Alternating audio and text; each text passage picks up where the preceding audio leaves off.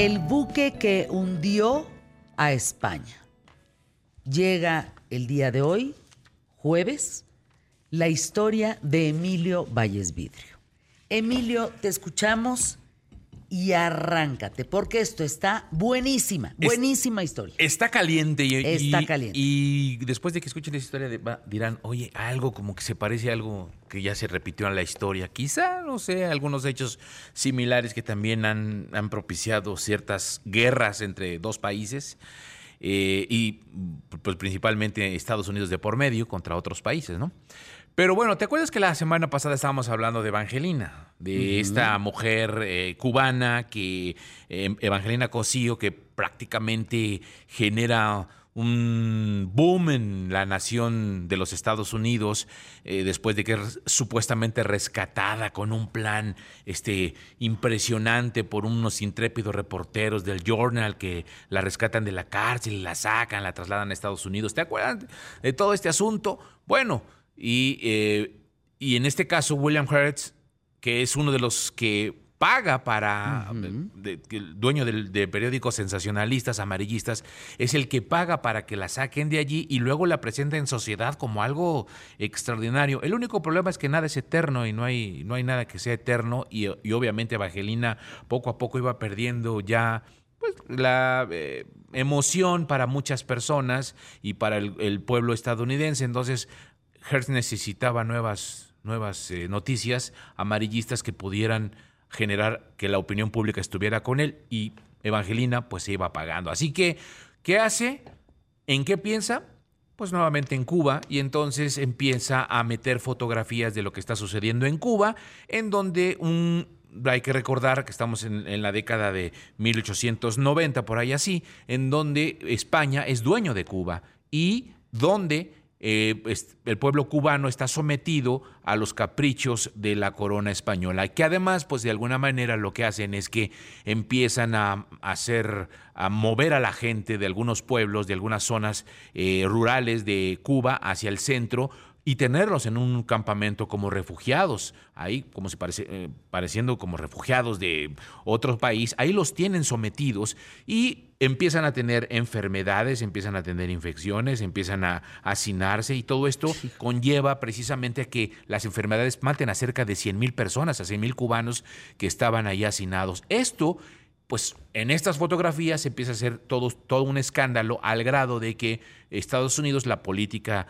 eh, estadounidense, empieza nuevamente a voltear hacia Cuba y llegan a hacer visitas a donde se encontraban estos, eh, est- estas personas, estos reconcentrados cubanos, y, en uno de, ellos es el senador Thurmond, que llega acompañado de su esposa. Después de ver todo este esta situación de cómo se estaba viviendo en el centro de La Habana, cuando regresan, ah, que por cierto eh, es trasladado en el yate de William Hertz, cuando están regresando hacia el yate, la esposa, dicen, la esposa de- del senador, queda tan impresionada que se muere de un infarto Ay, caray. de la situación. Y entonces, bueno, pues esto Se emocionó y se murió. pues sí, o sea, se emocionó y se murió, o, o- o- o se deprimió tanto que, que- que le da un infarto. Sas. Y eh, en esta congoja, pues el senador Thurmond aprovecha la ocasión para empezar a dar discursos a favor del pueblo cubano y diciendo que eh, vivían bajo una tiranía española y que, el y que España era un gobierno tiránico, etcétera, etcétera. Y esto pues ayuda a que la opinión pública en Estados Unidos voltee nuevamente a ver la situación. Y mientras todo esto sucedía, el gobierno americano realizaba una presión constante sobre España, tratando de mediar, según ellos, el, conflicto, pero la realidad es que Estados Unidos estaba proponiéndole a España quedarse con Cuba y se la estaba, le estaba ofreciendo comprársela.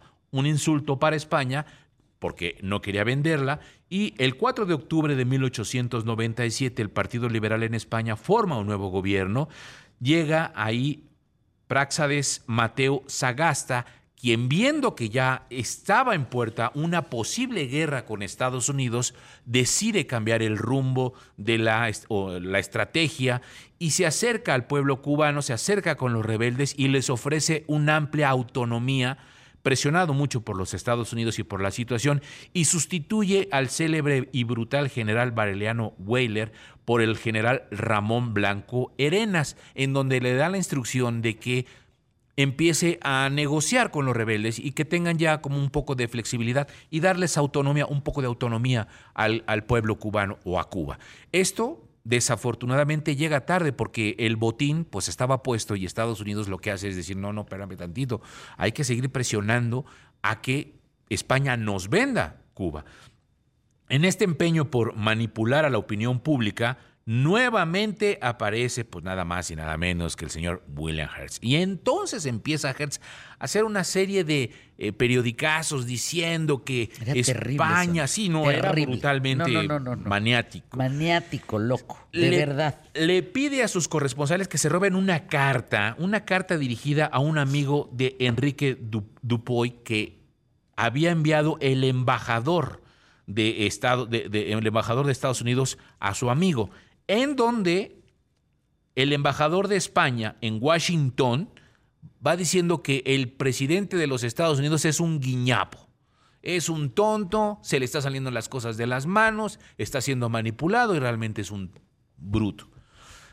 Esa carta que roba Hertz la publica íntegra, le manda a sacar 50 mil este, copias, la publica en todos sus periódicos y entonces esto genera una situación en la que el pueblo estadounidense dice jamás Estados Unidos había tenido un insulto como el que, el que acabamos de, de entender. Por esta situación, pues entonces crece la tensión. Sin embargo, a pesar de las cartas, de lo que estaba sucediendo, de los insultos, de las historias de Hertz, todavía no veían el pueblo estadounidense como una favorable irse a la guerra. El 25 de enero de 1898 nada más y nada menos, esa fecha cambia la historia. ¿Por qué? Porque Estados Unidos manda al acorazado Maine a la bahía de La Habana a que se estacionara allí de una forma como amistosa. Pero la realidad es que ya era un asunto en el que querían como intimidar a España. Pero no solamente eso, sino también querían demostrar el poderío que tenían contra un gobierno tiránico y corrupto, a los que ellos llamaban así, y que además estas historias que se repetían constantemente hacían reforzar la idea de que Estados Unidos tenía la necesidad y la obligación de mandar este buque, este, este enorme buque, a, las costas de, Cuba para proteger los intereses no de La Habana, no de España, sino de los ciudadanos estadounidenses que todavía estaban en Cuba. Entonces, este mensaje era como diciendo, pues ahí estamos por cualquier cosita. El problema es que el, 16, perdón, el 15 de febrero, a las 9 de la noche con 40 minutos, la historia cambia. El buque explota. Dos explosiones y el buque se hunde. Aquí te dejo tantito para hacer un acto de paz, ¿no? Un acto de presencia. Y la madre explota. Así es. El problema, mi querida Fer, amigos, es que 354 hombres que estaban en este buque, 264 pues mueren dos oficiales también, otros 59 resultan heridos, pero cuando España ve que le estacionan eh, o, que le ponen ahí el buque enfrente, organiza una fiesta y baja a algunos estadounidenses, a la oficialidad mayor de, este, de este buque, para hacerles una fiesta y de partir como en tono de paz, en son de paz. Cuando están en, la, en, esta fiesta es cuando explota el buque y la mayoría de los marinos están en este buque. A partir de ese momento, sin esperar una investigación, la prensa comienza a decir España nos hundió, eh, eh, hundió y torpedeó el bote, el buque. Entonces se genera todo un impacto mediático alrededor de esto. Y bueno, por supuesto, Hertz que dedica páginas y páginas y páginas para decir que España había torpedeado el buque y que, y que ya era una provocación clara. Y no solamente eso, Hertz publica historias inventadas. Una de ellas decía que un buzo había bajado a inspeccionar el casco hundido encontrando un hueco causado por un torpedo. Curiosamente, la foto de este referido hueco resultó ser idéntica a otra publicada en el mismo diario dos años antes, hablando de un eclipse de sol. Pero bueno, a la gente no le importaba eso. Lo que veía era la foto y toda la gente empezó a creer que efectivamente el buque había sido torpedeado. El New York Journal pasó de editar 30.000 ejemplares diarios a 400 mil superando incluso hasta el millón de ejemplares, No, no, no. porque la gente estaba desbordada y entonces pedía guerra, guerra, guerra, guerra. Y sí, efectivamente, empieza a generarse toda una campaña mediática. Hay un dato bien interesante. Frederick Remington, un dibujante del Journal, le escribe a su jefe desde La Habana, aquí no hay ninguna guerra, pido que se me haga regresar. ¿Cuál creen que es la respuesta de Hertz? Quédese allí, suministranos dibujos, yo le suministro su guerra.